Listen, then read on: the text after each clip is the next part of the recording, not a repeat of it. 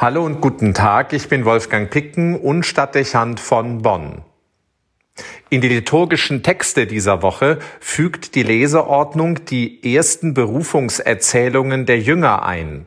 Den Berichten über die Kindheitsgeschichte folgen die über den Anfang des öffentlichen Wirkens Jesu und damit die seiner Kontaktaufnahme mit den Personen seines späteren Jüngerkreises. Das ist nicht nur eine Fortsetzung der Reihenfolge, wie sie die Überlieferung der Evangelisten übermittelt, sondern selbstverständlich gegen Ende der weihnachtlichen Festzeit, die mit dem kommenden Sonntag abschließen wird, eine inhaltliche Aussage. So unmittelbar nach den Festtagen und vor dem Hochfest der Erscheinung des Herrn, an dem Morgen der Verehrung durch die Weisen aus dem Morgenland gedacht wird und dem Fest der Taufe Jesu am bevorstehenden Sonntag wird durch die Textauswahl die Frage aufgeworfen, wie wir uns als Glaubende nach dem weihnachtlichen Festkreis zu unserem Glauben an Jesus Christus stellen. Wie schon auch die Feier des Martyriums des heiligen Stephanus deutlich machen wollte, das am zweiten Weihnachtstag begangen wurde, geht es mit dem festlichen Gedenken an die Geburt Jesu nicht nur um ein schönes und emotionales Fest der Erinnerung an ein biblisches Geschehen, sondern um einen Anstoß, den diese Tage unserem persönlichen Glauben geben möchten. Weihnachten gestattet eine Atempause, will Kraftimpuls und zugleich Appell an die Mitfeiernden, also an uns sein, mit Entschiedenheit das eigene Glaubensbekenntnis zu bestätigen und für ein Leben als Jünger oder Jüngerin Jesu zur Verfügung zu stehen. Diese Aufforderung trifft zunächst keine Ungläubigen oder Menschen, die erst überzeugt werden müssten. Da ist es ähnlich wie im heutigen Berufungstext, in dem Nathanael als rechtschaffener und gläubiger Jude in die Nachfolge bestellt wird. Der Text spielt auf unsere ehrliche Bereitschaft an, mit der wir schon lange als Christen leben. In gewisser Hinsicht bietet der Berufungstext Anerkennung für das, was der Einzelne unter uns bereits als Christ geleistet und an Einsatz für das Reich Gottes gezeigt hat. Der junge Mann im Evangelium, Nathanael, wird damit überrascht, dass Jesus ihn bereits wahrgenommen hatte, als er unter dem Feigenbaum lag.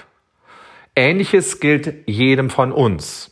Gott nimmt uns wahr, registriert, was wir tun, auch was wir benötigen, denn wir haben als seine Freunde eine große Bedeutung für ihn. Wir leben nicht nur für unseren Glauben und setzen uns für ihn ein. Es ist nicht einfach nur eine geschuldete Selbstverständlichkeit. Es findet die Aufmerksamkeit und die Wertschätzung Gottes. Wir sind in seinem Blick, begleitet also, auch in die Alltäglichkeiten unseres Lebens. Die Freundschaft und Liebe beruht auf Gegenseitigkeit. Es ist vermutlich nicht zuletzt diese Feststellung, die Nathanael an Jesus fasziniert und ihn bewegt, seinen Spuren intensiver zu folgen. Gleiches könnte und sollte auch in uns geschehen. Wir stellen fest, dass uns die Aufmerksamkeit Gottes begleitet. Das dürfte uns motivieren, mit noch größerer Begeisterung unseren Weg als Christen fortzusetzen. Die Nachfolge Jesu darf nicht zur Gewohnheit oder zur lästigen Pflicht werden. Sie muss sich als Antwort auf die Zuwendung Gottes, als eine Form der Gegenliebe auf Gottes Liebe verstehen. Dann wird sie überzeugen. Schließlich ist es auch die Wahrnehmung, dass der Glaube an Christus Sinn vermittelt und eine besondere Kraft schenkt, zu Höhepunkten führt, die es ohne dies nicht geben würde, die uns zu einer neuen Begeisterung in der Nachfolge führen.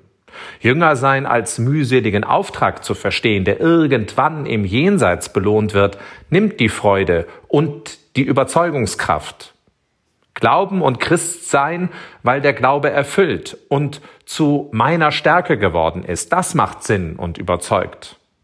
Amen, Amen, ich sage euch, ihr werdet den Himmel geöffnet und die Engel Gottes auf und niedersteigen sehen über den Menschensohn. Das verspricht Jesus dem Nathanael, seinen anderen Jüngern und auch uns. Ich bestätige meine Taufe, mein Leben als Christ, meine Bereitschaft Zeugnis zu geben, weil mich dieser Glaube bereichert und mich dem Himmel und meinem Schöpfer auf faszinierende Weise näher bringt. Deshalb sagt man gerne Ja auf seinen Ruf. Folge mir nach. Wolfgang Picken für den Podcast Spitzen aus Kirche und Politik.